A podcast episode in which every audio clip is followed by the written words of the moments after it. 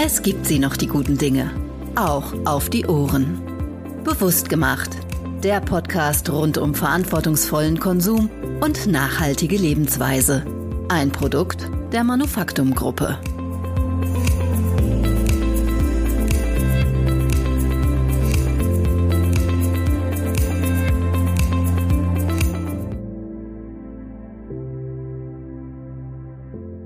Herzlich willkommen zur vierten Staffel unseres Podcasts. Mein Name ist Theresa Jalschen und ich freue mich, dass Sie wieder reinhören. In der heutigen Episode geht es um die Fragestellung, was ist eigentlich eine Innovation?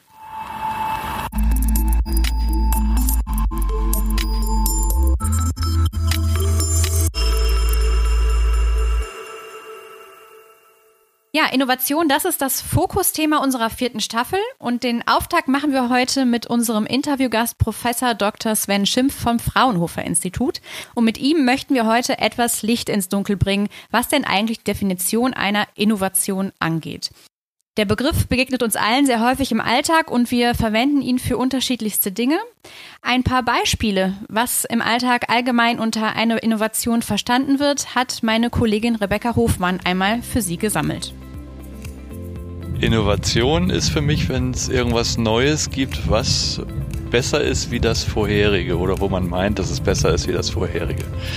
Das wäre für mich eine Innovation, wenn man zum Beispiel ähm, irgendwas nachhaltiger macht oder umweltschonender jetzt, um jetzt mal so aktuell irgendwie die Themen anzusprechen, die jetzt gerade so diskutiert werden. Also für mich wäre Elektromobilität innovativ. Nachhaltigkeit. Das ist für mich Innovation. Recyceltes Plastik, recyceltes Papier, sowas. Wenn wir wegkommen vom eigenen Auto. Das ist gar nicht so einfach zu beantworten. Da gehört für mich viel dazu. Klima, Umwelt. Ganz wichtig ist für mich auch die Verkehrssituation, dass das Auto immer noch so einen hohen Stellenwert hat bei uns. Ja, das ist so umfangreich. Ich könnte jetzt ganz weit ausholen. Also in dem Wort Innovation steckt ja Novum. Das heißt, es ist eine Form von Erneuerung in verschiedenen oder auf verschiedenen Gebieten. Ja, hallo Herr Schimpf. Schön, dass wir heute sprechen können. Hallo Frau Jalcin. Bevor wir jetzt inhaltlich einsteigen, ähm, stellen Sie sich doch unseren Hörerinnen und Hörern einmal kurz vor. Ja, gerne. Ich arbeite jetzt seit 20 Jahren in der Fraunhofer Gesellschaft im Bereich Technologie und Innovationsmanagement, habe hier sehr viel mit Unternehmen zusammengearbeitet, aber auch in Forschungsprojekten und seit 2017 leite ich geschäftsführend den Fraunhofer Verbund Innovationsforschung, koordiniere hier die Geschäftsstelle. Seit 2020 bin ich Stiftungsprofessor der Karl-Schlecht-Stiftung an der Hochschule Pforzheim und dort gleichzeitig Direktor des Instituts für Human Engineering und Empathic Design. Ich habe ähm, mit dem Studium in Sozioökonomie angefangen, dann Betriebswirtschaftslehre und deutsch-französisches Management weiter studiert die Doktorarbeit habe ich im Ingenieurswesen gemacht und heute an der Hochschule Pforzheim habe ich viel mit der Gestaltung und dem Design zu tun. Das Thema Innovation beschäftigt mich natürlich insgesamt, aber mein Herzblut liegt hier besonders auf dem Umgang mit den größeren, den radikalen und disruptiven Innovationen, das heißt solchen Innovationen, die einen hohen Neuigkeitsgrad und zum Teil auch zerstörerische Auswirkungen auf bestehende Strukturen haben. Also man hört auf jeden Fall direkt raus, Innovation ist Ihr Herzensthema und Ihr Kernthema. Ähm, haben Sie denn auch den Eindruck, so wie ich es äh, eingangs geschildert habe, dass wir uns im Allgemeinen aber sehr schwer tun, was so eine übergreifende oder eine gemeinsame Begriffsbestimmung einer Innovation angeht? Ja, das ist ein Phänomen, das wir sehr häufig beobachten, sobald ein Begriff häufiger verwendet wird und durch verschiedene Gruppen verwendet wird. Bei dem Begriff der Innovation ist das in den letzten 20 Jahren rapide angestiegen. Heute ist der Begriff kaum mehr aus einer Unternehmensbroschüre wegzudenken. Und je nachdem, mit welcher Disziplin wir hier reden, woher die Personen kommen, aus welchem Bereich diese kommen, verstehen die Gruppen natürlich unterschiedliche Dinge unter einer Innovation. Und das macht Diskussionen dann schwierig und erfordert auch ein gewisses Maß an Klärung erst einmal, äh, was denn ein Verständnis einer Innovation ist. Ähnliches lässt sich bei dem Begriff der Nachhaltigkeit beobachten. Hm. Ist es denn so, dass es per se eine fixe Definition des Begriffs Innovation überhaupt gibt? Nein, ähm, das ist auch schwierig zu sagen, weil in so einem Fall gibt es ja nicht richtig oder falsch. Wenn der Begriff der Innovation aus dem Marketingbereich verwendet wird, dann betrifft das natürlich äh, Werbethemen, kundenspezifische Themen. Wenn der Begriff der Innovation im technischen Entwicklungsbereich verwendet wird, logischerweise betrifft das dann eher technische Innovationen den einen Begriff Innovation gibt es nicht, aber es gibt Merkmale, die eine Innovation erfüllen sollte und die sich auch über die letzten Jahrzehnte oder fast das letzte Jahrhundert entwickelt haben. Welche Merkmale sind das? Geprägt wurde der Begriff äh, von Josef Schumpeter, einem Ökonomen, mit dem Wortlaut der schöpferischen Zerstörung. Das heißt, eine Innovation, damals noch nicht als solche benannt, ersetzt ein bisher dagewesenes Produkt, eine bisher dagewesene Lösung und zerstört die natürlich in einer gewissen Art und Weise. Dann hatten wir über den Lauf der Zeit Ausprägungen des Innovationsbegriffs ursprünglich sehr stark technischer Natur. Damals sind nur Technologien als Innovationen bezeichnet worden. Später in den 80ern kam dann die Kommerzialisierung als ganz wichtiger Bestandteil mit ins Spiel rein unter dem englischen Begriff der Exploitation. Und ähm, heute versuchen wir das möglichst breit zu fassen. Wir hatten uns im Verbund Innovationsforschung bei Fraunhofer damit auseinandergesetzt und äh, würden eine Innovation hier durch zwei Merkmale definieren. Das eine ist der Neuheitsgrad und das andere ist die erfolgreiche Umsetzung. Das heißt, wir reden von einer Innovation, wenn eine Idee erfolgreich umgesetzt ist. Wenn ich überlege, ich entwickle ein neues Taschentuch aus einer neu abbaubaren Faser, wäre das dann schon eine Innovation oder müsste ich dann tatsächlich eine Lösung entwickeln, die noch weiterführt und das Taschentuch quasi ablöst, wo ich dann vielleicht zum Beispiel ein Spray entwickle, was Naselaufen verhindert? Wann würde man an der Stelle von einer Innovation sprechen? Wir würden grundsätzlich nicht die Höhe des Neuheitsgrades als es ist eine Innovation oder es ist keine Innovation verstehen, sondern vielmehr muss hier differenziert werden zwischen Innovationen mit einem hohen und einem niedrigen Neuheitsgrad, weil dafür ganz andere Anforderungen in der Umsetzung letztendlich notwendig sind. Also der Neuheitsgrad als das eine Merkmal, aber nicht beschränkend. Und auf der anderen Seite die Umsetzung, das kann in Unternehmen, in eigenen Prozessen passieren. Das kann im Markt passieren. Das ist eigentlich das häufigste Umsetzungsfeld, wenn das den Kunden nahegebracht wird und wirklich erfolgreich hier auch in die Anwendung kommt. Aber natürlich gibt es auch Innovationen, die auf der gesellschaftlichen Ebene umgesetzt werden, sogenannte Sozialinnovationen, von denen wir ja in unserem täglichen Umfeld zahlreiche Beispiele beobachten können, jetzt auch im Kontext der Corona-Pandemie. Also wir reden sowohl bei der inkrementellen, schrittweisen Verbesserung von einer Innovation, wenn ein Taschentuch, so wie es das bisher schon gab, besser gemacht wird, in welcher Form auch immer, und ebenso reden wir von einer Innovation bei radikalen Verbesserungen, wo wirklich hohe Neuheitsgrade erzielt werden. Das wäre dann das zweite Beispiel, was Sie genannt haben, wenn eine völlig neue Art und Weise entwickelt wird, die die Funktion der bisherigen Taschentücher in ihrem bisherigen Dasein ersetzt. Und gibt es grundsätzlich ein Vorgehen, wenn man sagt, so entstehen Innovationen? Gibt es da gewisse Bedürfnisse, die quasi vorherrschen müssen? Und ähm, gibt es vielleicht auch sowas wie so Innovationsphasen? Grundsätzlich kann natürlich beobachtet werden, dass in den frühen Phasen sehr viel stärker kreative Prozesse im Mittelpunkt stehen, um überhaupt Neues zu generieren. Und in späteren Phasen sehr viel stärker die Umsetzung, das heißt eine Struktur vorherrscht, die dafür sorgt, dass diese Idee dann auch erfolgreich in den Umsetzungsfeldern positioniert wird. Allerdings müssen wir sagen, einen standardisierten Prozess, der alle Arten von Innovationen abdeckt, gibt es nicht. Eine Innovation hängt immer sehr stark von dem Ökosystem ab, in dem diese umgesetzt wird. Und ähm, da die Ökosysteme stark variieren können, je nachdem, über was wir überhaupt als Innovation reden, über welchen Neuheitsgrad wir reden, über welche beteiligten Interessensgruppen, können hier die Innovationsprozesse dann auch anders aussehen. Der zweite Punkt, Sie hatten gefragt, ob es Mittel gibt, so etwas zu befähigen. Und die gibt es natürlich, weil eine Innovation immer davon abhängig ist, dass viele Randbedingungen stimmen müssen. Und für genau diese Randbedingungen kann gesorgt werden. In Unternehmen beispielsweise darüber, dass Zeit zur Verfügung gestellt wird, Kreativität gefördert wird, weil in vielen Unternehmensbereichen steht Kreativität ja nicht im Mittelpunkt der Aktivitäten. Und dann auch transparente Wege und Belohnungssysteme geschaffen werden werden, die dafür sorgen, dass die erfolgsversprechenden Ideen auch in geeignete Pfade der Umsetzung kommen können. Okay, also ich verstehe richtig, es braucht auch bestimmte Anreize, damit Innovationen entstehen können. Kompetenzen, Anreize und Strukturen, die dafür sorgen, dass eine Idee erst einmal entsteht und entwickelt wird und dann auch den richtigen Weg in die Umsetzung findet. Jetzt würde ich davon ausgehen, dass wenn wir über eine Innovation sprechen, also über etwas Neues, über eine Weiterentwicklung, damit verbinde ich viel Positives. Sehen Sie das auch oder äh, sind Innovationen eigentlich nicht per se immer positiv?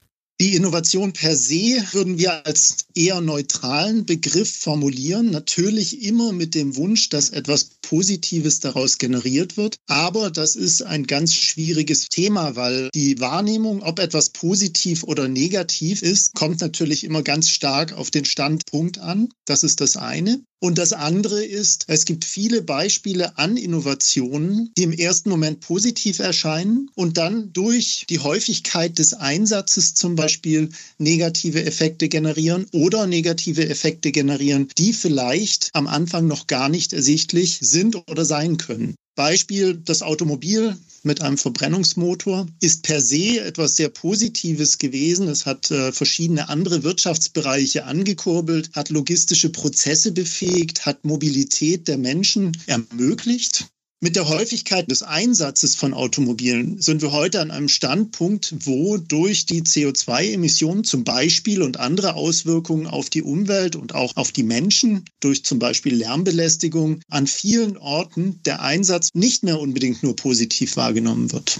Ein anderes Beispiel ist äh, die Entwicklung von Asbest als Werkstoff, wo erst später die Auswirkungen bekannt geworden sind, dass eben die Fasern zur Förderung von Krebserkrankungen führen können. Also ein komplexes Thema, sowohl von der Wahrnehmung als auch von dem, was als Auswirkung auf eine Innovation folgen kann. Und von dem her ist es schwierig zu sagen, ich ähm, würde mal davon ausgehen, mit einem durchaus positiven Menschenbild, dass die meisten Innovationen positive Effekte anstreben. Aber ganz wichtig, man muss so etwas immer von verschiedenen Perspektiven aus betrachten und versuchen, das mit den verfügbaren Informationen ganzheitlich im Innovationssystem zu bewerten.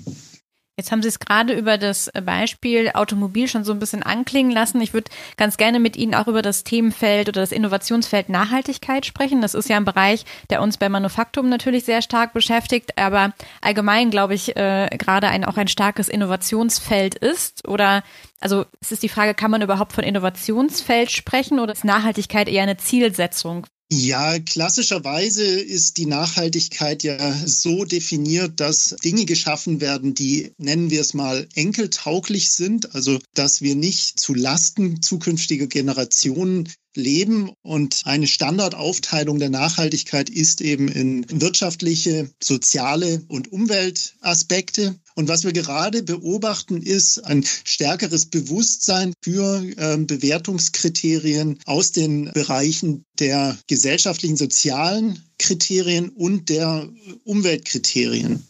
Es kann natürlich ein Innovationsfeld sein, insofern als das speziell für das Thema Nachhaltigkeit neue Lösungen entwickelt werden. Aus meiner persönlichen Perspektive würde ich es als Kriterium für die Bewertung von Innovationen selbst, aber auch vom Innovationsprozess darstellen. Und die Vision, die hier dahinter steht, ist, dass früher oder später die Nachhaltigkeit ein integraler Bestandteil jeder Innovation bzw. deren Bewertung sein sollte, weil ansonsten bekommen wir früher oder später größere Probleme mit unserem Planeten, auf dem wir leben. Können Sie darauf vielleicht noch mal ein bisschen konkreter eingehen, was für Kriterien denn da entscheidend sind, wenn es um Innovationen im Bereich der Nachhaltigkeit geht?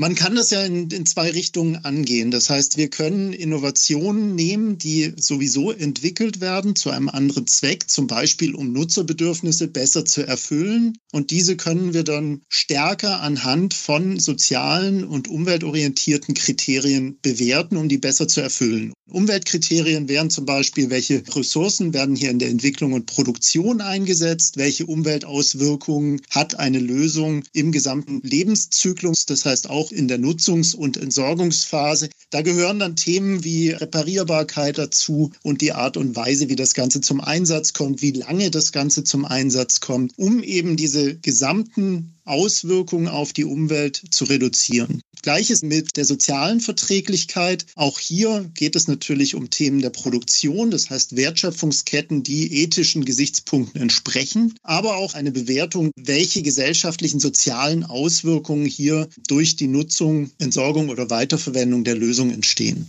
Das wäre das eine, das heißt Bewertung nach Nachhaltigkeitskriterien der Innovationen insgesamt. Das andere ist natürlich, dass wir das Thema der Innovation nutzen können. Und da sind wir bei dem Innovationsfeld, das Sie angesprochen haben, um zum Thema Nachhaltigkeit weiterzukommen. Das heißt, es besteht dann eine Zielsetzung, zum Beispiel, wir haben ja die Energiewende als ganz großes Thema. Wir nutzen Energie heute in einer bestimmten Art und Weise auf Basis bestimmter Energiequellen. Gas ist gerade ein ganz großes Thema, ebenso die Atomkraft. Und hier kann Innovation ins Spiel kommen, um neue Lösungen zu entwickeln, um diese Funktionen, die ja von der Gesellschaft gefordert sind, in einer nachhaltigeren Art und Weise zu lösen. Zum Beispiel aktuell gibt es Meldungen zum Ersatz von Lithium in den Batterietechnologien. Es gibt neue Arten von Solarzellen, die entwickelt werden. Alles mit dem Ziel, die negativen Auswirkungen bisheriger Lösungen in einer nachhaltigeren Art und Weise zu ermöglichen. Ja, und da passiert ja tatsächlich auch einiges, obwohl man, wenn man den Medien glauben äh, mag, dann doch eher das Gefühl bekommt, dass wir in Deutschland gar nicht mehr so innovativ sind, wie wir mal waren. Also man hört da ja oft, dass wir den Anschluss verlieren, was so Innovationen angeht. Würden Sie das auch so sehen? Ja, wir sprechen hier von einem aus meiner Sicht sehr hohen Niveau in den letzten Jahren hat sich das durch verschiedene Analysen der Innovationsfähigkeit bestätigt, wo wir vielleicht nicht unbedingt auf dem ersten Platz gelandet sind, aber trotzdem in ganz vielen Fällen sehr weit vorne mitspielen. Auf der anderen Seite, wenn wir jetzt Beispiele erfolgreicher Innovationen betrachten, dann muss man hier in Deutschland häufig schon ein klein bisschen in die Vergangenheit schauen. Wenn wir zum Beispiel jetzt über die Digitalisierung reden, dann werden häufig amerikanische Firmen ganz vorne genannt. Und ähm, spannend wird es, was hier in der Zukunft auf uns zukommt, weil wir haben natürlich neue Akteure, die sehr viel aktiver sind und auch sein werden in der Zukunft, gerade aus dem asiatischen Raum. Jetzt ist ja der wirtschaftliche Erfolg quasi so ein bisschen prägend und unser wirtschaftlicher Wohlstand in Deutschland ist ja sicherlich auch darauf zurückzuführen, dass wir viele Innovationen in der Vergangenheit hervorgebracht haben. Ist es dann quasi von Nachteil, wenn wir da den Anschluss verlieren, weil wir dann sagen, dass wir damit auch ein Stück unseres Wohlstands perspektivisch verlieren könnten? Das ist natürlich eine sehr schwierige Prognose hier. Wir haben sehr viele Kompetenzen in Deutschland und Europa, was das Thema Innovation betrifft. Das sind jetzt vielleicht nicht die medienwirksam oder öffentlich sichtbarsten Beispiele, die es hier gibt. Aber ganz wichtig, Innovation wird ähm, auf allen Ebenen eigentlich als der heutige und zukünftige Wettbewerbsvorteil hervorgehoben. Und hier herrscht eine gewisse Inkonsistenz, die äh, genau dazu führen könnte, äh, was Sie gerade gesagt haben, dass man hier in Zukunft den Anschluss verliert. Das heißt, Potenziale, um das zu verbessern, bestehen zum Beispiel im Schulsystem. Die bestehen, sagen wir mal, in der Förderung des Themas Innovation in der Ausbildung auf allen Ebenen. Und ähm, was generell immer wieder zu beobachten ist, ist, dass andere Länder, sagen wir mal, andere Ansätze haben, Innovationen in die Umsetzung zu bringen, die zum Teil schneller und mutiger sind, als das bei uns in der Kultur verankert ist. Braucht es eigentlich diese Eigenschaft Mut, damit es Innovation geben kann?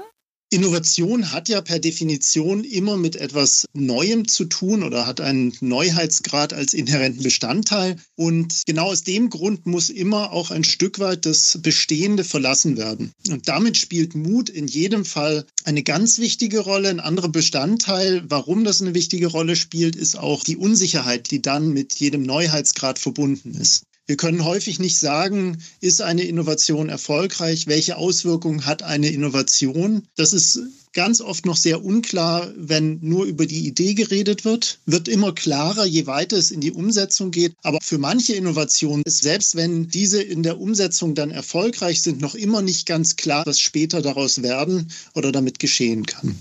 Und äh, diese Risikofreudigkeit und der Mut, dieses Risiko einzugehen, ist ein ganz wichtiger Bestandteil. Ein anderer Bestandteil ist natürlich die Neugierde, dass Personen von selbst wirklich darauf aus sind, ähm, Dinge in einer neuen Art und Weise zu lösen und hier den Status quo vorwärts zu bringen.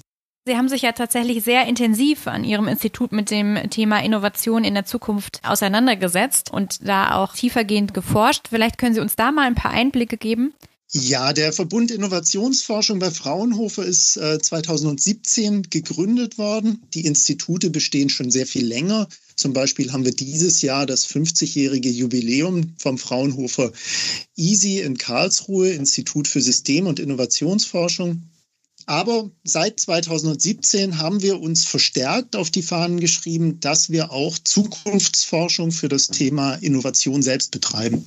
Wir hatten damals dann 2018 eine Studie veröffentlicht zum Thema, wie Innovation im Jahr 2030 aussehen wird und hatten hier fünf Thesen aufgestellt, was sich aus unserer Perspektive voraussichtlich verändern wird. Und das sind zum Teil Fortschreibungen von dem, was wir kennen. Das wird aber zum Teil auch größere Veränderungen mit sich bringen. Also wir gehen davon aus, dass Innovation sehr viel stärker im Netzwerk, sehr viel flexibler und offener stattfindet. Durch Makerspaces, durch ähm, einfache modulare technologische Lösungen wie Kleinrechner, wie Produktionstechniken, 3D-Druck, Laserkarten und so weiter.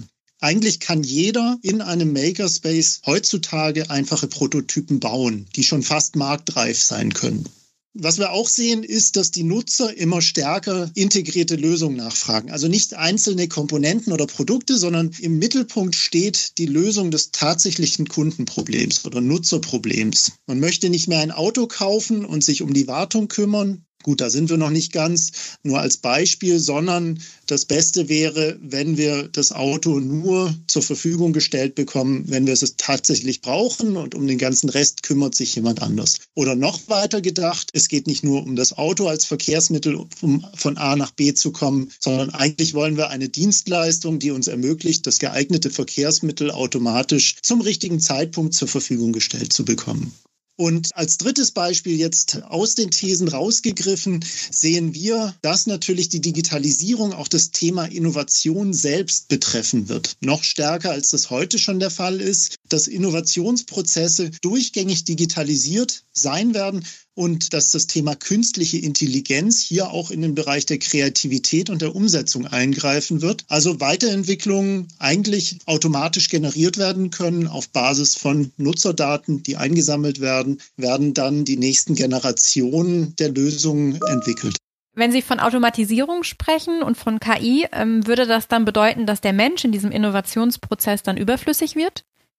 Nein, das sehen wir auf gar keinen Fall so, sondern vielmehr ähnlich wie in allen anderen Bereichen, wo künstliche Intelligenz und Automatisierung zum Einsatz kommt, dass in erster Linie die Prozesse durch, nennen wir es mal, Maschinen ersetzt oder unterstützt werden, die gut strukturierbar sind und in denen eine, ja, sagen wir mal, ausreichende Menge an Daten verfügbar ist. Das heißt, hier wäre eine klare Aufteilung Bestandteil unserer Vision und zwar in der Form, dass Menschen, Entwickler sich dann tatsächlich um die Entwicklung von neuem um wieder auf den Anfang vom Gespräch zu kommen, fokussieren können und die künstliche Intelligenz beispielsweise inkrementelle, schrittweise Innovationen vielleicht komplett übernehmen kann, aber auf jeden Fall als Instrument verwendet werden kann, um neuen Input in den Prozess hineinzukriegen und auch Gestaltungsvorschläge, Simulationen und ähnliches, die diesen Innovationsprozess dann unterstützen. Ja, äh, vielen Dank für das Gespräch, Herr Schimpf. Ähm, es war spannend zu hören, wie Sie die Begrifflichkeiten einordnen und ja, natürlich auch der Blick in die Zukunft. Wir sind gespannt, was noch so an Innovationen auf uns zukommt. Ihnen persönlich wünsche ich natürlich alles Gute. Ja, vielen Dank auch von meiner Seite.